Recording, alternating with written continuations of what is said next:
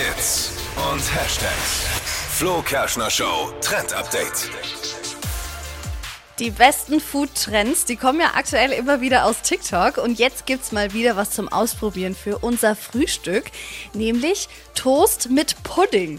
Klingt komisch, aber Voll. ist super lecker und man braucht nicht mal 10 Minuten dafür. Also da wird einfach Pudding angerührt aus griechischem Joghurt, Ei und Ahornsirup.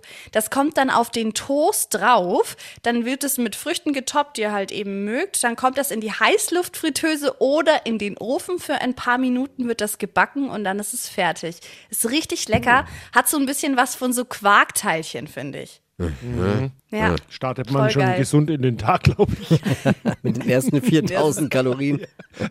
Ja, mein Gott, kann man schon mal machen. Ja, absolut. Das Rezept dazu findet ihr auf flokerschnershow.de. Gönnung eben. Die heutige Episode wurde präsentiert von Obst Kraus. Ihr wünscht euch leckeres, frisches Obst an eurem Arbeitsplatz? Obst Kraus liefert in Nürnberg, Fürth und Erlangen. Obst-Kraus.de